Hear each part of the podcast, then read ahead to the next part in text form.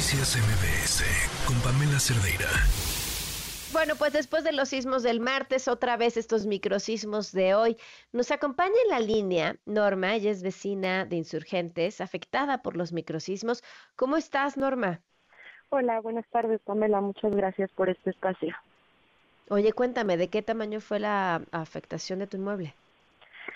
Pues mira, se cayeron eh, yeso, se cayeron varios cristales, eh, ¿cómo se llaman? Mosaicos.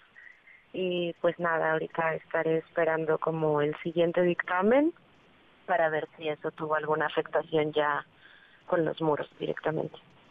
O sea, fueron a hacer un dictamen, ¿tuviste un primer dictamen? Tuvimos una primera revisión visual por parte de mm, Protección Civil. Y el mismo martes, supongo. El mismo martes. Fueron como muy rápido en la tarde y dieron como esa primera inspección visual. El día de ayer... ¿Qué te dijeron?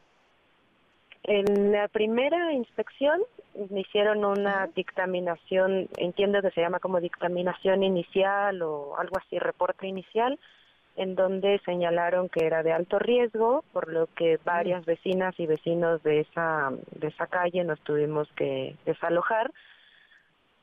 Después fueron los del Instituto de la Construcción el día de ayer y nos dijeron que era superficial, pero también fue una revisión visual. Y nos dijeron que eran pues situaciones como superficiales que podríamos habitar nuestros inmuebles. Y luego vuelven a ir los de Protección Civil el día de hoy eh, como en una visita un poco más expresa, informal, eh, y nos vuelven a decir que de manera preventiva es mucho más, eh mucho más eh, idóneo que podamos salirnos de nuestros hogares por cualquier situación. Justo en eso estábamos, escuchando a los de protección civil, recogiendo pues vidrios, eh, tratando un poco como de poner plásticos en las ventanas y demás, cuando vinieron estos dos últimos microsismos uno de 3.2 y otro de 2. algo. Que fue ¿Y cómo les afectó? Se volvieron a caer, eh, se volvió a despegar yesos, se volvieron a caer mosaicos, se, se, digamos, acabaron de quebrar algunas ventanas y pues nada más se ve como las fisuras que ya se hicieron en los inmuebles, pues es milimétrico, es un poco como la percepción, pero se siguen abriendo, ¿no? Eh, ¿Qué vas a hacer, por ejemplo, tú, en tu caso?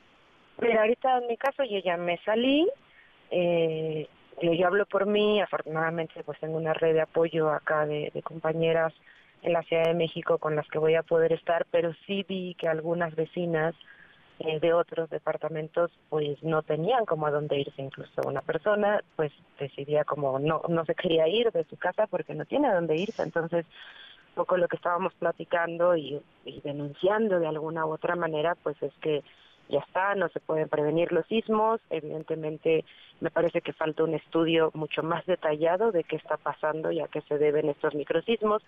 Desde el 10 de mayo, que fue el primero fuerte, fue un geofísico, nos explicó que se debía a placas cabalgantes, ahora nos están diciendo que se debe a fallas que cruzan como todas, este, que cruzan la ciudad, otros nos dicen que son las fracturas, y en fin, que no hay como una definición más o menos objetiva. Sabemos que no se pueden quitar, no se pueden eh, prevenir en ese sentido de saber cuándo van a suceder, pero me parece que sí ya es tiempo de que el gobierno de la Ciudad de México haga un plan de riesgos y un eh, mapa de riesgos de esta zona porque sí están siendo fuertes las afectaciones.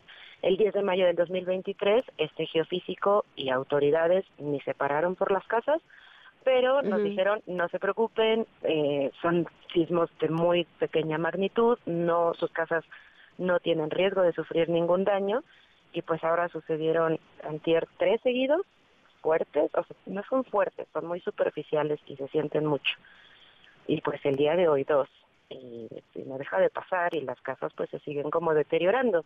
Quizá no es estructural, pero bueno, estás adentro de tu inmueble, se te puede caer un vidrio, se te puede caer como una loseta, lo que sea, ¿no? Entonces me parece que sí es necesario ya pues que se le ponga muchísima más atención a esto de los microsismos, ya no es un hecho aislado, han estado sucediendo durante todo el año, yo ya sabes un poco de manera empírica, con las compañeras, con los compañeros, pues te pones a hacer como mapas de dónde han sucedido, me parece que ya están como muy focalizados los enjambres alrededor incluso de la colonia Miscuac, Y, y bueno, pues si nosotros, sin tener conocimientos, sin ser técnicos en la materia, ya nos dimos cuenta de eso, pues creo que ya es hora de que el gobierno de la Ciudad de México haga algo con esto. No, a ver, y además traes, tres versiones distintas sobre lo que puede o no suceder, es como cuál haces caso. Exacto, ¿no? Y, y un poco es como pareciera, porque lo único que ponen como en los en, en las páginas oficiales del gobierno, de Secretaría de Seguridad, de Protección Civil y eso es, eh, no se puede prever, no se puede prever, porque están abajo y están muy cercanos y entonces es imposible preverlo. Ok, ya está pero entonces, ¿qué hacemos? O sea, nos quedamos aquí esperando a que llegue el siguiente, o sea, ¿qué hacemos? ¿No? Y, y no hay ningún plan como de contención, de protección y de seguimiento a las personas que estamos siendo afectadas por esto. ¿Qué vas a hacer? Bueno, ya te saliste, eso ya nos dijiste, pero, pero ¿y después? Yo ahorita lo que me, afortunadamente hoy una, una persona muy amable, la primera persona amable del gobierno, fue una, okay. una mujer, sí, la es verdad, una sorpresa. O sea, fue como muy empática y fue muy tranquila, nos explicó cómo tiene que ser como todo el trámite, hay que solicitar una evaluación y luego buscar un DRO oficial, pero por ejemplo, los DROs, incluso de los listados de la del Instituto de la Construcción de la Ciudad de México, te cuestan y nos van a costar de manera particular. Con eso no uh -huh. te apoya nadie, ¿no?